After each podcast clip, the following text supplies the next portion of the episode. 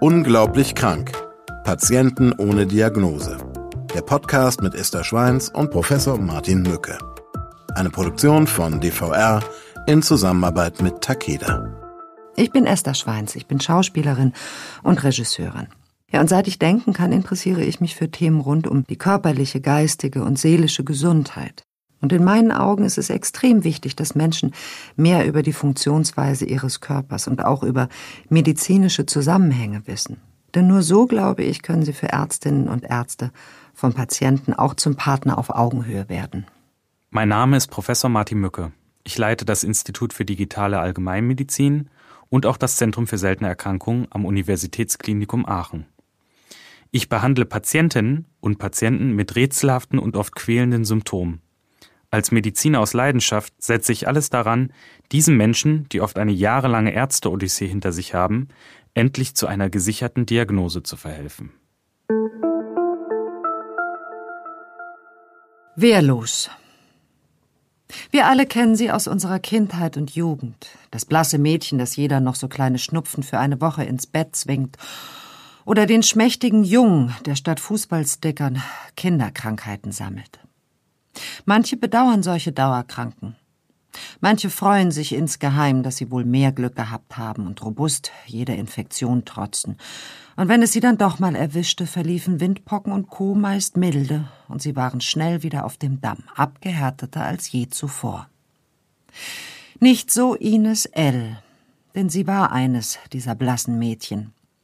Schon als Kleinkind wurde sie oft krank, heute eine Mittelohrentzündung, morgen eine Bronchitis.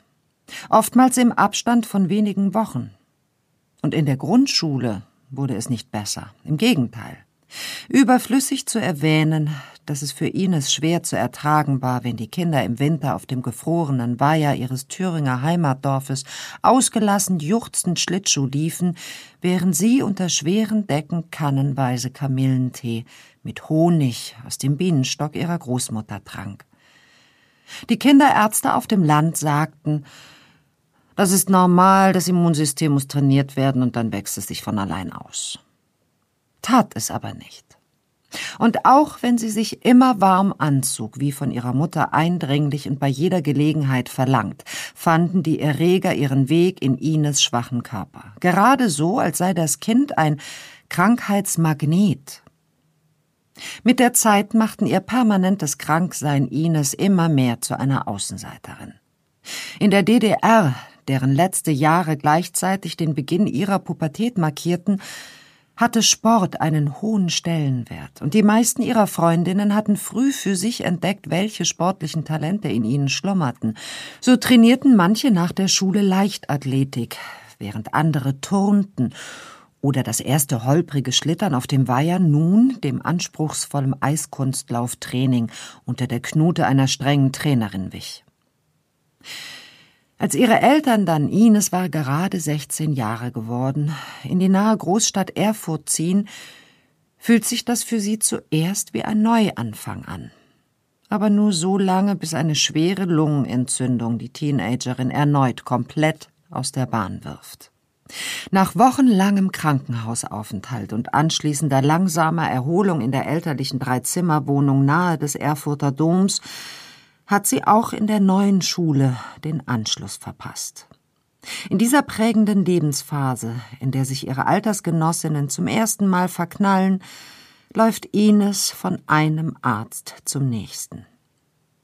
Statt charmanten Verehrern, die sie hofierten, waren ihre einzigen überaus lässigen Begleiter Bakterien und Viren, die für ihren Geschmack entschieden zu oft an ihre Tür klopften. Wie hieß es doch so treffend, Wer solche Freunde hat, braucht keine Feinde, dachte sie nun immer öfter und musste dabei gequält lächeln. Doch weder die Lungenheilkundler und HNO-Koryphäen der ehrwürdigen Universitätsklinik, noch eine Kur auf Rügen und schon gar nicht das von ihrer Oma als Zaubermittel gepriesene Gelee Royal, das ihren Bienenköniginnen zu blendender Gesundheit und Stärke verhalf, zeigten auch nur die geringste Wirkung. Der Leidensdruck wuchs und Ines zeigte langsam aber sicher erste Anzeichen einer Depression. Permanent unter dem schwebenden Damoklesschwert irgendeiner neuen vermaledeiten Infektion zu leben, machte sie tief traurig und furchtbar mutlos. Andere schmiedeten Pläne. Sie trat auf der Stelle und musste aufgrund der häufigen Fehlzeiten zu allem Überfluss auch noch die Klasse wiederholen. Als der Frust wuchs und weder die Medikamente der Schulmedizin noch die Hausmittel ihrer altvorderen Wirkung zeigten, kam eine neue Idee auf. Vielleicht könnte man Ines körperlichen Problemen ja mit dem Skalpell beikommen. Also wurden ihr nach dem nächsten Infekt die Mandeln entfernt. Doch das war erst der Anfang. Als nächstes war der Blinddarm dran, die Wurzel allen Übels, wie der Chirurg im Brustton der Überzeugung vor dem Eingriff verkündete. Doch die einzigen Folgen für Ines waren noch mehr Infekte und noch mehr Zeit in kargen Krankenzimmern. In diesen Tagen kam dem Mädchen auch zum ersten Mal der Gedanke, ob es nicht besser wäre, diesem schlechten Witz von einem Leben zu entkommen. Ein düsterer Gedanke, den sie sofort wieder verwarf, denn das könnte sie ihrer Familie niemals antun. Aber die Hoffnung auf dauerhafte Gesundheit, etwas, das für andere Menschen so selbstverständlich war wie der Sonnenaufgang, hatte die mittlerweile 18-Jährige ein Jahr vor dem Fall der Mauer aufgegeben. Und alles, was den Quacksalbern jetzt noch einfiel, waren Binsenweisheiten, wie aus dem Glückskeks einer Krankenhauskafeteria. Sport treiben, gesündere Ernährung, bla bla bla. Doch nicht lange, nachdem sich wildfremde Menschen am Brandenburger Tor freudetrunken in den Armen liegen, nimmt auch Ines trostloses Leben eine überraschende Wendung. Nach zwei Kündigungen in der Probezeit aufgrund ihrer häufigen krankheitsbedingten Ausfälle arbeitet sie mittlerweile in einer kleinen Buchhandlung mitten in der Altstadt. Und eines Tages klingeln die Glöckchen über der Ladentür und er steht vor ihr.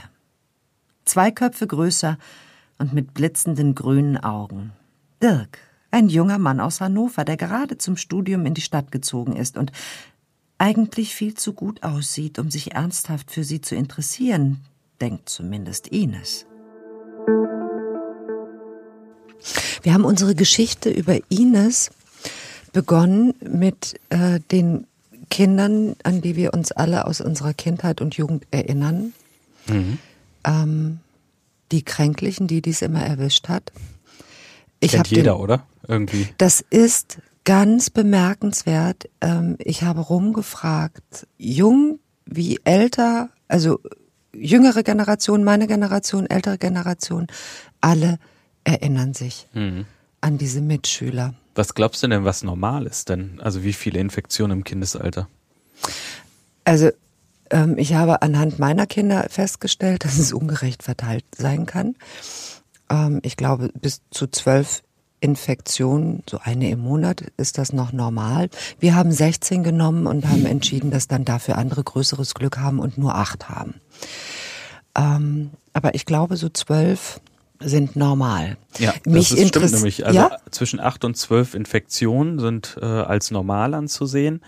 Was ich glaube, bedeutet? dass auch wenn die jünger sind, die Kinder und gerade in den, Kinder, in den Kindergarten gehen, dann machen die natürlich vielleicht auch mal mehr als diese zwölf ja. äh, pro Jahr durch weil da das Immunsystem halt richtig aufgebaut wird. Ne? Und wenn dann da irgendwelche Lücken sind oder der Körper de, äh, äh den und den Virus noch nicht kennt, mhm. dann äh, hat das Virus freie Spielwiese und dann geht's los. Die Kinder waren mit mir, als sie klein waren, irre viel unterwegs und irre viel krank.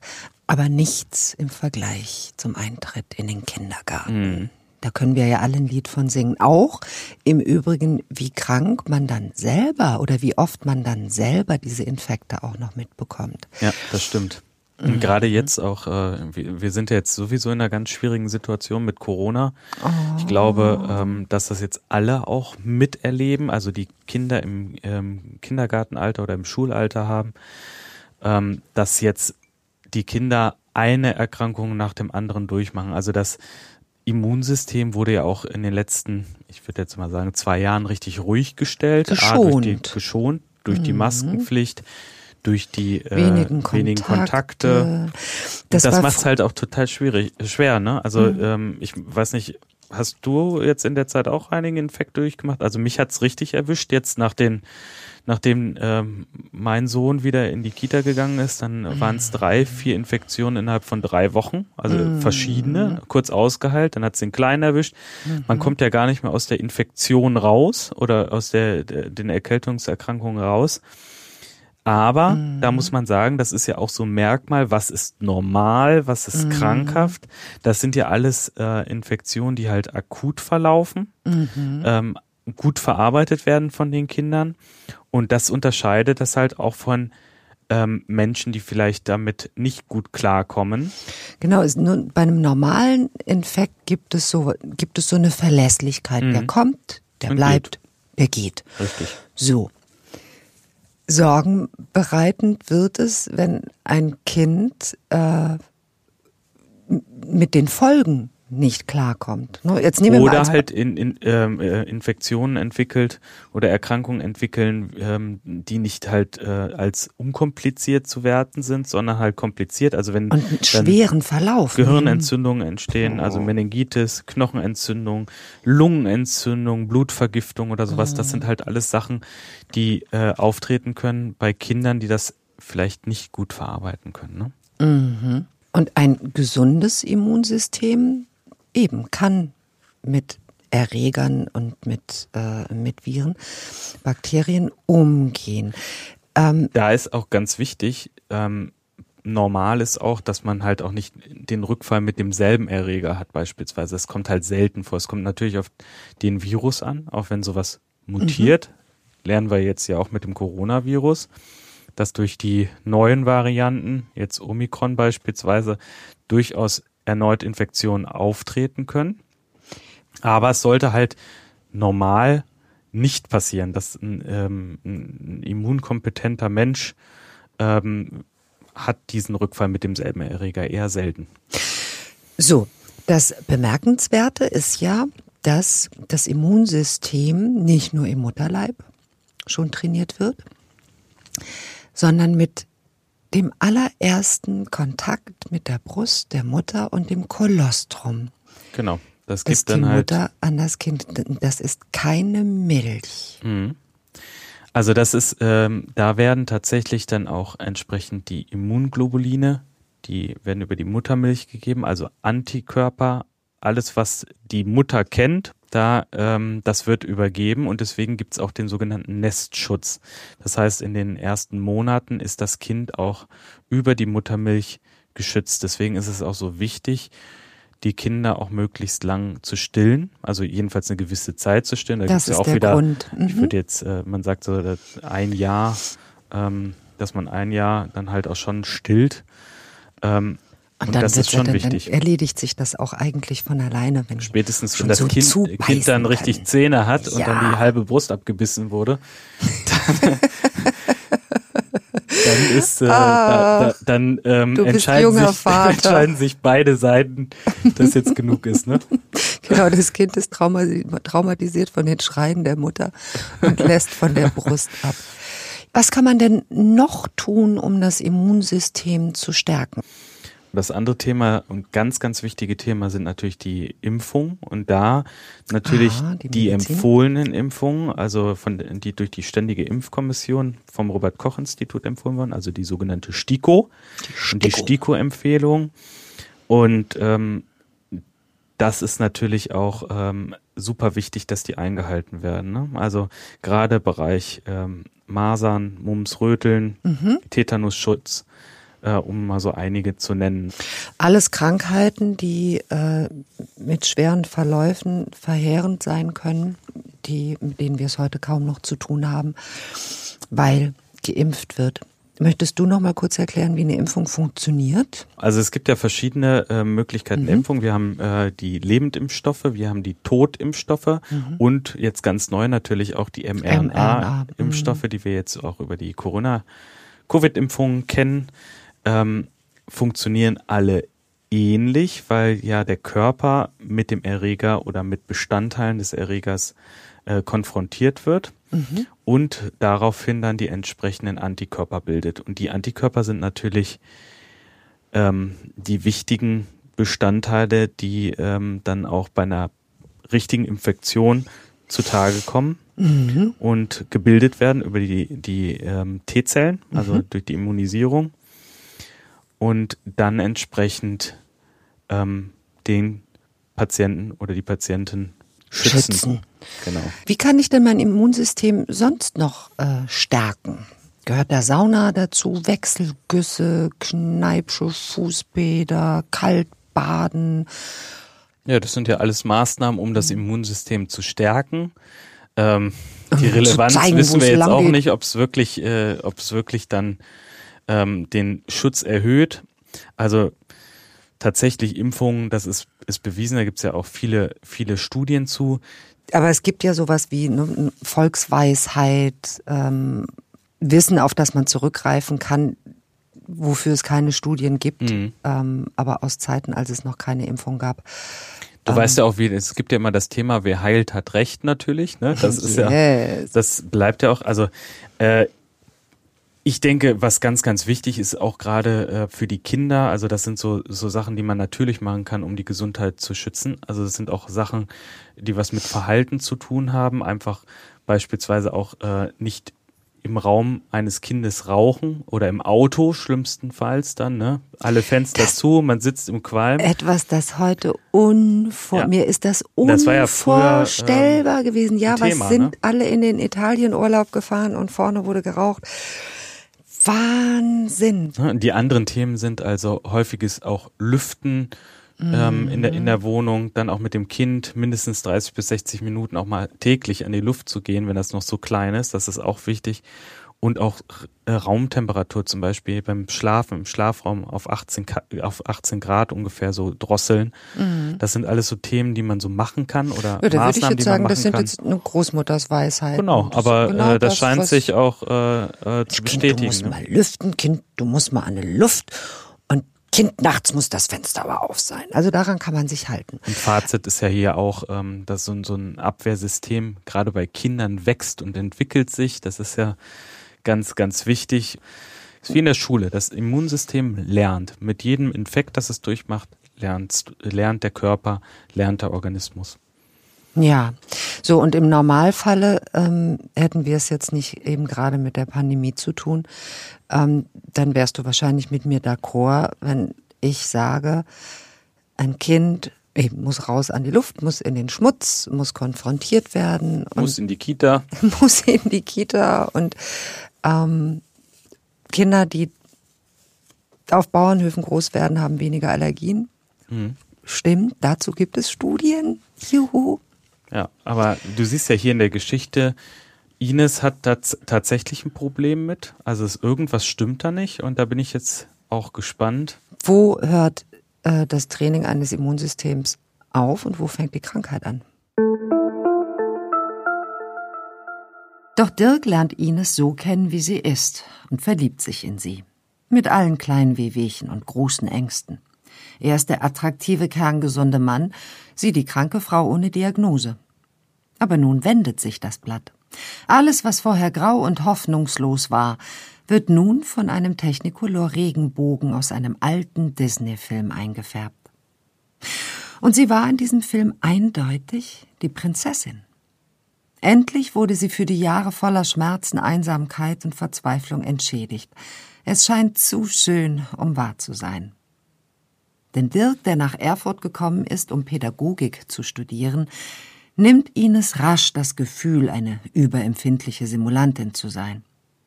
Es ist tatsächlich wie in einem kitschigen Märchen. Boy meets Girl. Und schon nach einem halben Jahr macht der schüchterne Student ihr bei einem Picknick einen romantischen Antrag. Natürlich sagt Ines ohne zu zögern ja. Was für eine blöde Frage. Natürlich will sie ihn heiraten. Ob es die Glückshormone der Liebe sind oder einfach nur ein Zufall, wird niemand jemals herausfinden.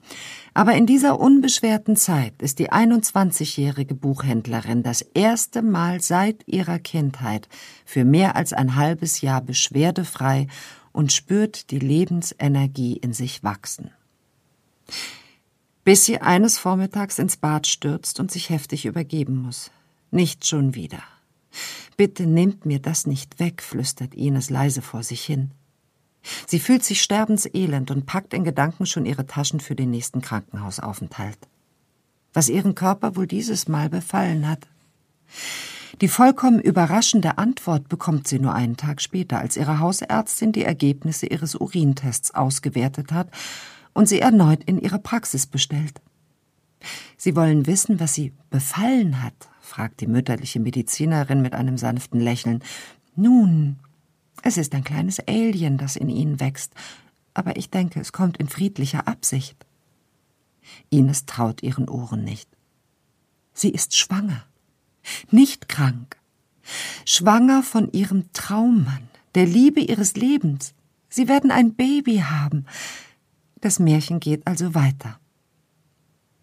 Jedoch fast jedes Märchen kennt eine böse Fee oder einen rachsüchtigen Zauberer, der den Helden ihr Glück nicht gönnt. Und so ziehen auch am siebten Himmel von Dirk und Ines schwarze, unheilvolle Wolken auf. Je größer Ines Bauch wird, desto häufiger leidet sie unter Erkältungen und Fieber. Und je weiter die Schwangerschaft voranschreitet, umso schwerwiegender werden auch die Infekte. Ein trockener Husten raubt ihr nachts den Schlaf und sie hat häufig starke Bauchschmerzen. Ob etwas mit dem Kind nicht stimmt, was Dirk und sie im Scherz Erdnuss getauft haben? Doch ihr Gynäkologe reagiert schroff. Es sei alles in bester Ordnung. Schwangerschaft ist keine Krankheit und manche Frauen reagieren einfach etwas zu sensibel. Sie solle aufhören, sich so anzustellen und stattdessen das Wunder der Schwangerschaft genießen. Fassungslos verlässt Ines die Praxis und bricht auf der Straße in Tränen aus. Was soll Ines tun? Sie weiß es nicht besser und alles, worauf es ihr jetzt ankommt, ist ein gesundes Baby zur Welt zu bringen. Auch als sie plötzlich Ödeme an Hände und Beinen entwickelt, schiebt sie es in dieser Situation auf die Schwangerschaft und ignoriert diese ernsthaften Warnsignale. Ärzte will sie nämlich erst im Kreissaal wiedersehen. Doch sieben Wochen vor dem errechneten Geburtstermin nimmt das Drama seinen Lauf. Ines schaut gerade in einer kleinen Erfurter Kinderboutique nach Stramplern, als sich ihr gesamter Unterbauch krampfhaft zusammenzieht. Ihr verschlägt es ob des schrillen Schmerzes den Atem. Eine freundliche Verkäuferin, die den Ernst der Lage erkennt, begleitet sie auf die Personaltoilette und ruft einen Krankenwagen für die werdende Mutter. Mit Blaulicht wird Ines ins Krankenhaus gefahren. Dort stellt die diensthabende Gynäkologin der Geburtsstation eine Abruptio placentae, also die vorzeitige Ablösung des Mutterkuchens fest. Ein ernster medizinischer Notfall, der sowohl das Leben der Mutter als auch des Babys gefährdet, denn die Plazenta versorgt das Ungeborene über die Nabelschnur mit Nahrung und Sauerstoff.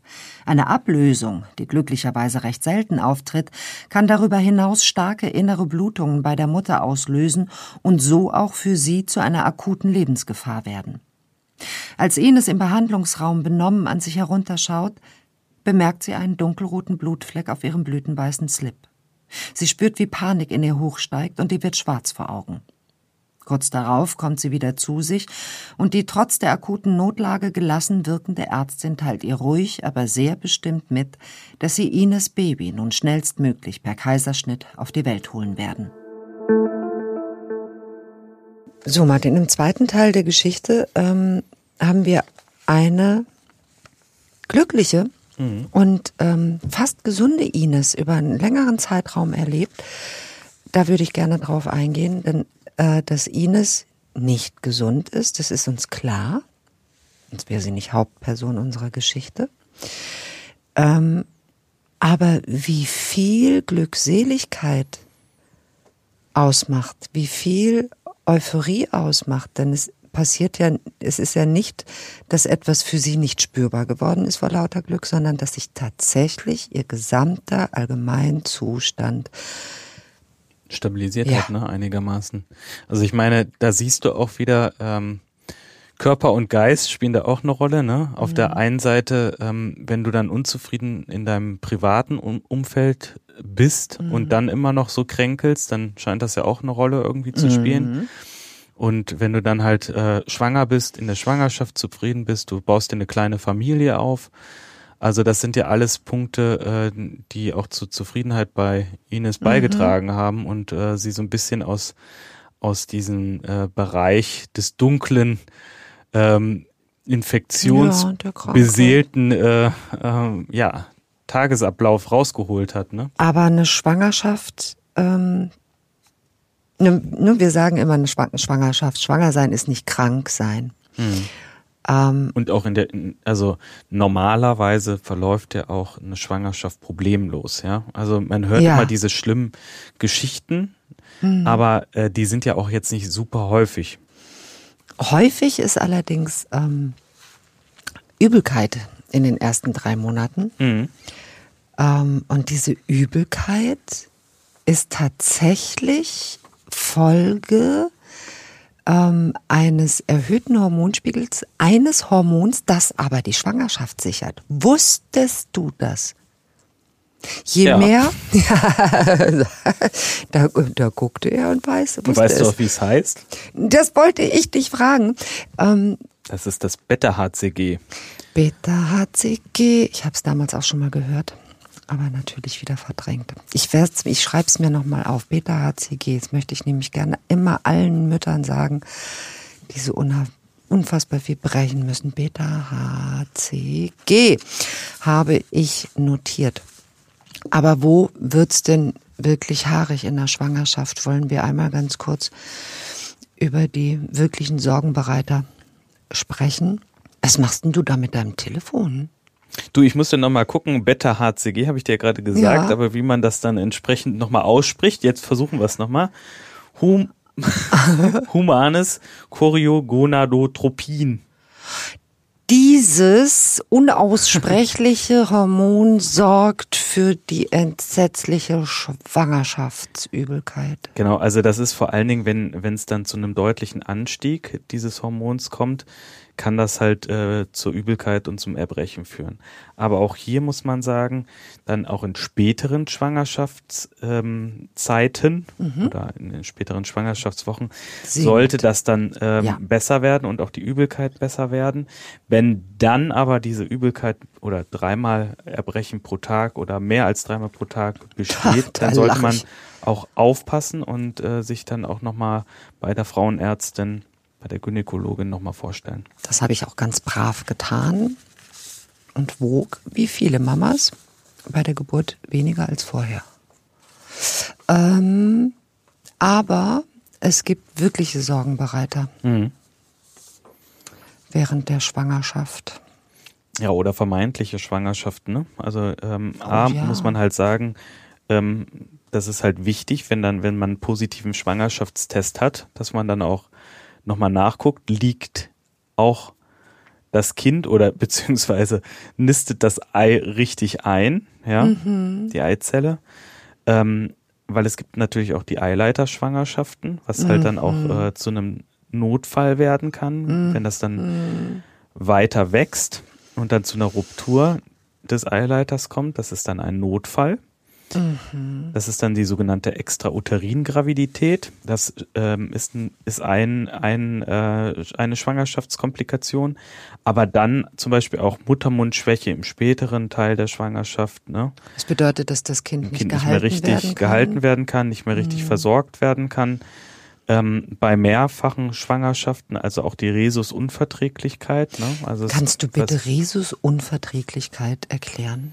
Naja, das ist äh, halt auch wie beim Impfen sozusagen, ja, ja. dass ähm, wenn du halt ein Kind bekommst und ähm, zum Beispiel ähm, dein er oder der Erzeuger mhm. halt äh, eine andere Blutgruppe hat, dann hast du das Problem, dass du Rhesus-Antikörper entwickelst, wenn du nicht nach der Schwangerschaft und das Kind natürlich auch die, äh, die Blutgruppe beispielsweise dann von dem Erzeuger hat, mhm.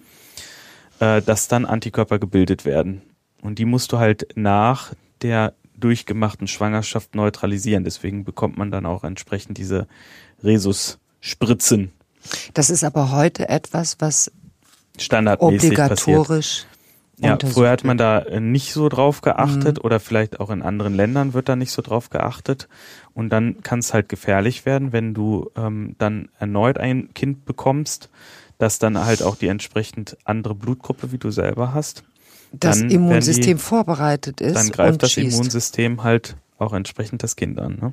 Vielleicht können wir noch ähm, deutliche Alarmzeichen mitgeben. Ja, also Krankheitsgefühl natürlich, also mhm. Fieber über 38 Grad, da sollte man äh, hellhörig werden und äh, vielleicht dann auch nochmal ähm, den Arzt oder die Ärztin aufsuchen. Ähm, mehrfaches Erbrechen am Tag, da sind wir vorhin schon eingegangen. Über dreimal am Tag mit starkem Gewichtsverlust, das mhm. ist halt auch ein Thema, weil, äh, also insbesondere starke Gewichtsverlust dann auch. Blutung aller Art aus der Scheide ist, ein, ist wirklich ein Alarmzeichen. Schmierblutung, starke plötzliche Blutung, äh, da sofort auch ähm, hellhörig werden, sich nochmal vorstellen beim Arzt. Starke Schmerzen mhm. im gesamten Bauchraum, auch ein ähm, Alarmsignal. Auch Harnwegsinfekte, ganz wichtig. Also Brennen beim Wasserlassen muss abgeklärt werden, weil halt auch die Bakterien entsprechend aufsteigen können. Mhm. Ähm, dann Entwicklung von Ödemen, also Wassereinlagerungen in Händen, mhm. Füßen, Gesicht.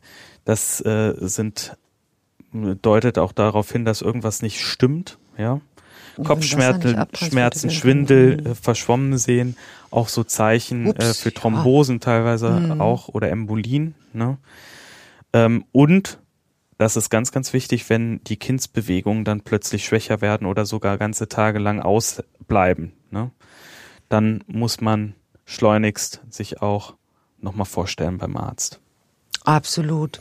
Und dann ist es auch wichtig, wenn, wenn sowas passiert, ne, wenn man plötzlich äh, auch einen schmerzlosen Abgang von Flüssigkeit aus der Scheide feststellt, mhm. dann ähm, auch einen Krankentransport oder liegend ins Krankenhaus transportieren lassen. Ne? Also dann nicht noch sitzen bleiben oder rumlaufen, sondern dann tatsächlich Ruhe bewahren, hinlegen und liegend mhm. ins Krankenhaus.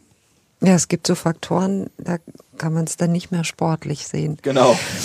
Ich kann, ähm, ich möchte gerne wärmstens äh, ähm, an die Hand geben, denn ähm, ich hatte, und die ist mir eigentlich geschenkt worden, weil ich gar nicht darüber nachgedacht habe, ich hatte eine ganz tolle Hebamme. Mhm. Ähm, und ich war so unvorbereitet, dass ich, ich bin zu keinem Schwangerschaftskurs gegangen, all das nicht und habe überhaupt nicht darüber nachgedacht, dass ich ja, dass es die Möglichkeit gibt, dass jemand mich begleitet in dieser Zeit. Und äh, eine Freundin hat das für mich getan. Und äh, bei all den ersten äh, Signalen, von denen du jetzt gesprochen hast, ich weiß, dass äh, immer, wenn was unrund war, habe ich meine Hebamme angerufen und ähm, ja, Konntest die, die, Probleme direkt und die Fragen und alle Ängste, klären, ne? ja, alle Ängste sofort loswerden, alle Sorgen und. Aber diese Geburtshilfekurse, äh, die sind halt auch schon sehr sinnvoll, auch für für Erstgebärende gerade ähm, mhm. total zu empfehlen, auch ähm, mit Partner am besten. Ja damit man halt auch auf die Situation entsprechend vorbereitet wird. Also was auch ganz toll ist, dass man ja dann auch bei einigen ähm, Vorbereitungskursen auch den Kreissaal dann äh, mal besuchen kann, dass man auch sieht, wo man dann hinkommt, dass man da halt nicht vom schwarzen Loch steht und halt, wo komme ich denn jetzt hin? Ist das, wie, wie sieht sowas überhaupt aus? Mhm. Das ist schon ähm, ja eine gute Erfahrung, die man dann vorher einsammeln kann und mitnehmen kann. Und wenn man an früher denkt, das ist ja auch nicht, nur Frauen haben früher ihre Kinder ausgetragen und waren ja auch nicht unvorbereitet, weil das durchaus was war, was Frauen miteinander geteilt haben. Ähm, also tut euch zusammen und ja, der Beruf der Hebamme ist, ist ein ganz toller Beruf. Ein wichtiger, Die natürlich. machen irrsinnig viel und wirklich, wirklich, wirklich, es kann eine ganz große Unterstützung sein.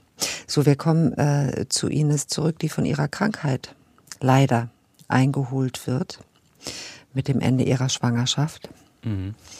Und hören jetzt im dritten Teil, ja, wie Ines geholfen werden kann. Ja. Der Notkaiserschnitt in der Erfurter Klinik ist gut verlaufen und das Kind, ein Mädchen, zart und schwach, aber wohl auf.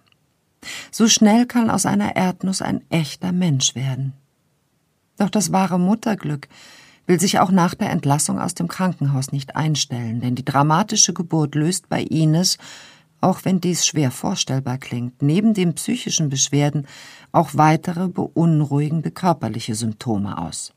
Schon bald geht es der jungen Thüringerin immer schlechter, und sie kämpft nun erneut in erstaunlich kurzen Intervallen mit unterschiedlichsten schweren Infektionen.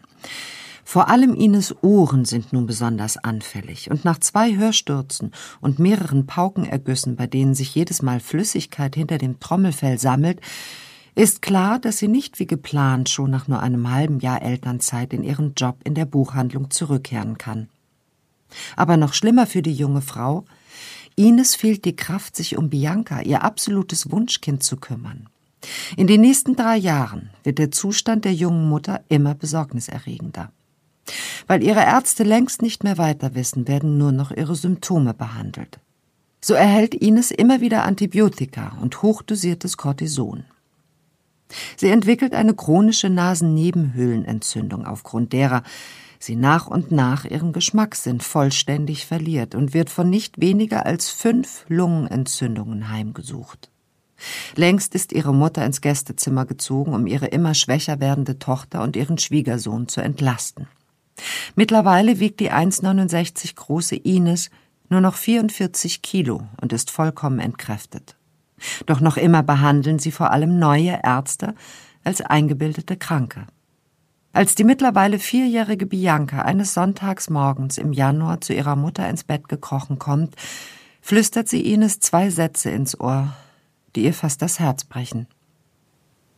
Mutter, ich bin so traurig, dass du krank bist und nur Oma und Papa mit mir spielen.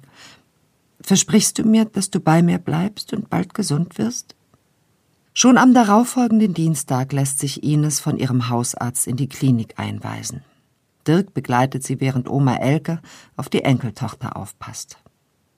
Ein junger Internist, Dr. Henning G., erkennt den Ernst der Lage, als Ines ihm zittrig und tränenüberströmt gegenübersitzt. Er verspricht ihr, so lange zu suchen, bis er die Ursachen ihres desaströsen Allgemeinzustands aufdeckt. Während seines Medizinstudiums hat er sich intensiv mit dem Thema rarer Erkrankungen beschäftigt und ist fasziniert von der deduktiven Herangehensweise, die das Stellen entsprechender Diagnosen erfordert. Nun, Jahre bevor Professor Martin Mücke hunderte Kilometer weiter westlich sein Abitur besteht und das Internet den blitzschnellen Zugang zu umfangreichem Wissen für uns alle selbstverständlich macht, ackert sich Henning G. durch Berge medizinischer Fachliteratur. Nach ersten Untersuchungen wird klar, wie schlecht es wirklich um Ines steht. Sie leidet unter einer hochgradigen Bronchitis und die Ärzte vermuten, dass die nächste Entzündung ihrer stark geschädigten Lunge tödlich verlaufen könnte. Fieberhaft recherchiert Henning G. bis in die frühen Morgenstunden, als ihm endlich ein Licht aufgeht. Plötzlich hört der Mediziner inmitten der galoppierenden Pferdeherde bekannter Erkrankungen das sprichwörtliche Hufgetrappel eines Zebras. Eine Reihe von Tests später bestätigt sich die vermutete Diagnose. Ines leidet seit ihrer Geburt an einem primären Immundefekt. Dieser ist zwar nicht heilbar, aber durch eine Behandlung mit sogenannten Immunglobulinen behandelbar. Schon nach der ersten Dosis, die sie sich selbst nach Anleitung der Mediziner subkutan in den Oberschenkel injiziert, fühlt sich Ines besser. Nach und nach verschwinden die quälenden Symptome und sogar ihr Geschmackssinn kehrt zurück. Es macht Ines wütend, als sich im Nachhinein herausstellt, dass in unzähligen Bluttests klare Anzeichen für einen Immundefekt vorhanden waren, die schlichtweg übersehen wurden. Stattdessen hat man sie fast ihr ganzes Leben lang belächelt und als Simulantin abgestempelt. Doch die Freude über den Erfolg der Medikation und die neu gewonnene Lebensqualität überwiegen. Denn nun verlaufen Infektionen bei Ines so wie bei gesunden Menschen. Ein halbes Jahr später ist Bianca stolze Schwester des kleinen Marvin und im darauffolgenden Sommer streut sie auf der lange überfälligen Hochzeit ihrer Eltern Blumen. So, jetzt wird doch der Hund in der Pfanne verrückt. Ines hat einen primären Immundefekt, mhm. eine genetische Veränderung. Mhm. Jetzt musste man ja nicht von Anfang an an eine genetische Veränderung denken, aber dass das Immunsystem von Ines nun wirklich ganz deutlich nicht funktioniert hat dass das nicht klar geworden ist. Eigentlich äh, hätte man das schon in der Geschichte erkennen müssen. Ne? Also mm. ähm, die häufigen Infekte, also es waren ja deutlich mehr als das, was wir angesprochen haben, diese zwölf Infekte pro Jahr mm. und auch schwere Infekte, die aufgetreten sind. Immer, immer wieder mm. Mittelohrentzündungen, die aufgetreten sind, Entzündungen äh, oder Infektionen des oberen, der oberen Atemwege. Lungenentzündung und also noch also und noch. Alles, was halt nicht oder nicht normales oder nicht so häufig auftreten sollte. Und das ist halt auch klassisch für die primären Immundefekte, an dem auch Ines leidet. Ne? Mm -mm. Und ähm, der wichtige Bestandteil des Immunsystems sind ja die Antikörper. Und wenn die nicht ja. gebildet werden können, dann können halt auch die spezifischen Krankheitserreger nicht mehr abgefangen werden und behandelt werden vom Körper. Also der, der Eigenschutz fehlt dann. Ne? Das heißt, Ines war eigentlich Zeit ihres Lebens ein offenes Scheunentor für Infektionen. Genau. Wie viel kann ein Mensch mit einem schwachen Immunsystem aushalten? Mhm. Also sie hat das ja über Jahre lang mhm. äh, hinter sich gebracht quasi, bis dann dieser primäre Immundefekt dann tatsächlich gefunden wurde und man festgestellt hatte, dass einfach nicht genügend Antikörper bei ihr gebildet werden können. Ne? Und ähm, ja, jetzt steht ja einfach dann an der Tagesordnung für sie, dass man diese Antikörper halt zuführt, also dass man halt Immunglobuline dem Körper mhm. zuführt. Es gibt da verschiedene Klassen der Immunglobuline. Kurz, äh, unsere körpereigenen Antikörper, die nennt man Immunglobulinen, ja? Genau, wir haben fünf Haupttypen von Antikörpern. Das ist das Immunglobulin M, mhm. Immunglobulin G, A, E und D. Ne? Also das sind, und können sind die, die alle was Spezifisches? Genau, die, das I äh, Immunglobulin M, das reagiert als erstes und zeigt dann die akuten Infektionsphasen einer Krankheit an. Ne? Mhm, das ist ja auch das, was man äh, nach Impfungen direkt aufbaut, also das IgM oder nach Primärinfektionen ja.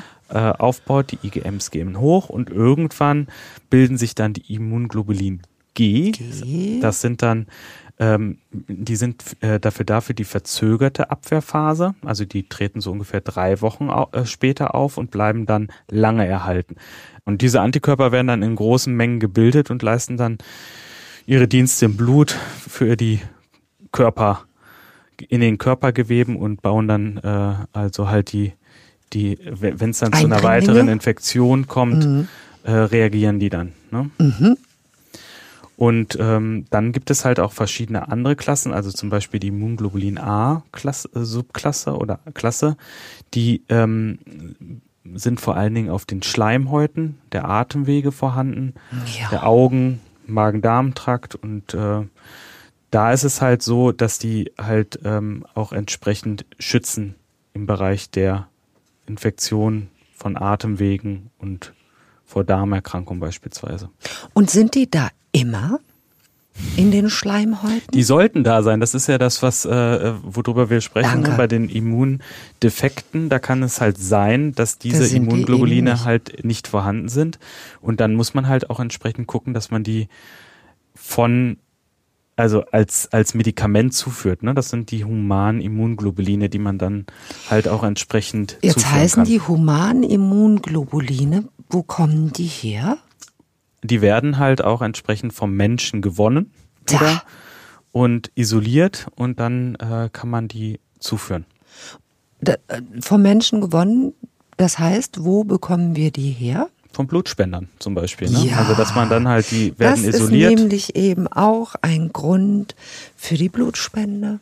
Gerade ein aktuelles Problem mhm. in Corona-Zeiten, weil wir wenig Blutspender haben und somit halt auch gerade die Menschen mit einem primären Immundefekt auch unterversorgt sind mit ihren Medikamenten. Also aus dem Blutplasma von Blutspenden werden Immunglobuline gewonnen aus einer Vielzahl Antikörper. von Antikörpern. Also unser Plädoyer für die Blutspende an dieser Stelle. Gibt es denn viele ähm, Defekte? Mhm. Aktuell äh, sind um die 350 verschiedene Arten von primären Immundefekten die, wow. bekannt. Ne? Und ähm, ja, das. Äh, Und sind das alles genetisch bedingte? Genau, da sind viele genetisch bedingte Erkrankungen dabei. Mhm. Und das ist halt, macht es halt auch so interessant, dieses Feld äh, der Immunologie. Mhm. Und ähm, ja, es ist ein Wo und wie man da eingreifen kann. Genau. Also wichtig ist halt, ähm, wie erkenne ich denn primäre Immundefekte? Das kann man vielleicht auch nochmal sagen.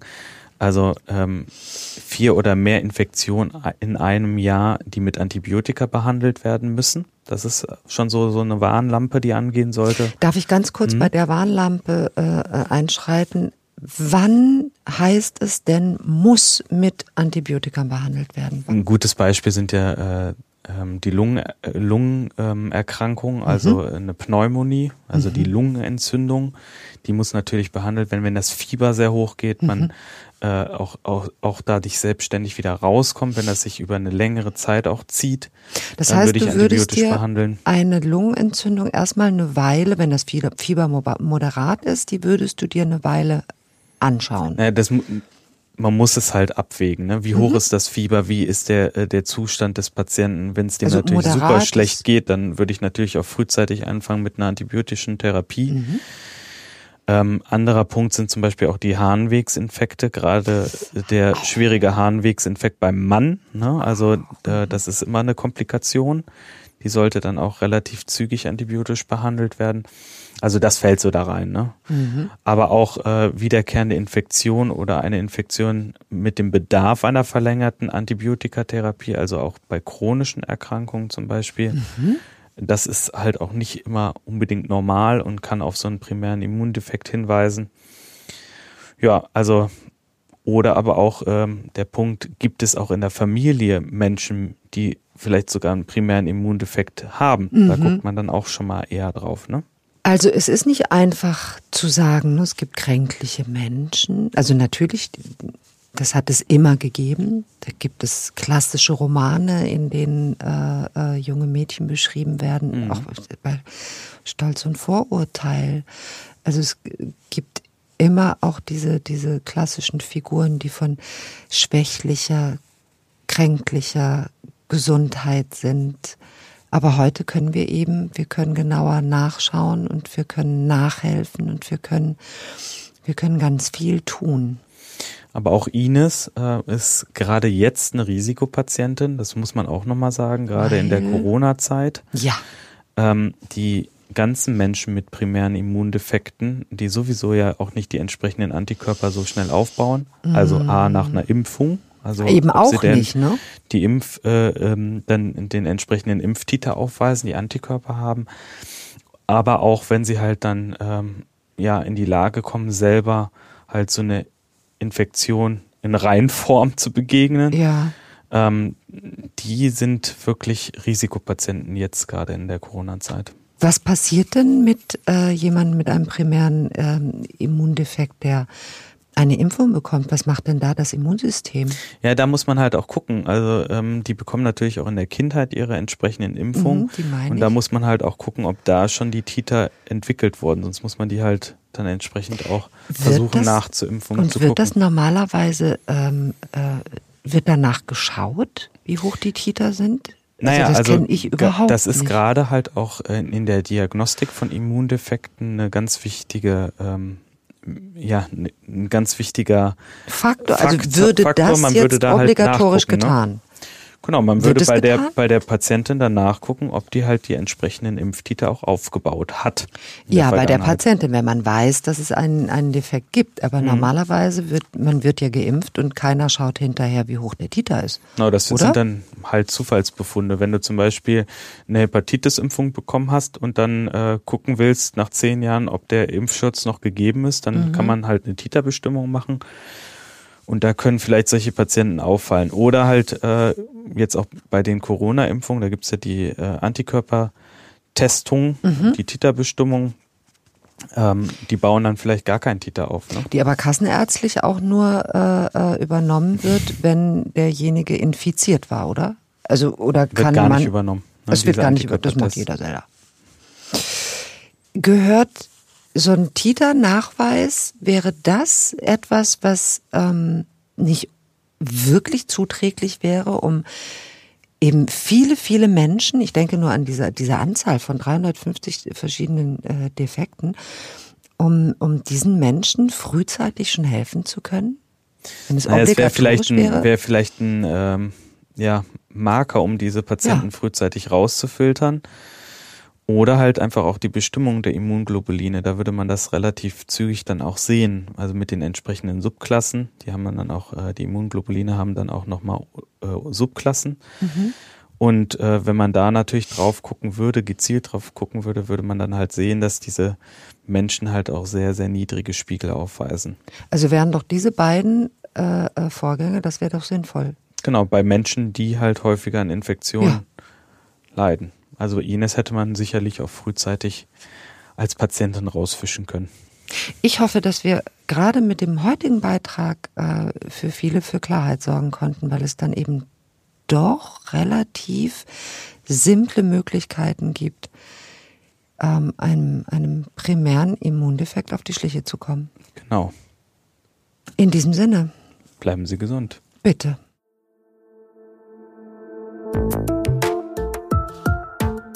Sie hörten Unglaublich krank. Patienten ohne Diagnose. Der Podcast mit Esther Schweins und Professor Martin Mücke. Eine Produktion von DVR in Zusammenarbeit mit Takeda. Aufgenommen bei Headroom Sound Production in Köln. Die geschilderten Fälle beruhen auf realen Krankenakten. Sie sind jedoch zum Schutz der Persönlichkeitsrechte der Patientinnen und Patienten und aus Gründen der medizinischen Schweigepflicht anonymisiert und dramaturgisch bearbeitet. Die Inhalte und Aussagen des Podcasts ersetzen keine medizinische Konsultation. Sollten Sie geschilderte Symptome bei sich oder anderen wiedererkennen oder gesundheitliche Beschwerden haben, wenden Sie sich umgehend an eine Ärztin, einen Arzt oder in akuten Fällen an die Notaufnahme eines Krankenhauses.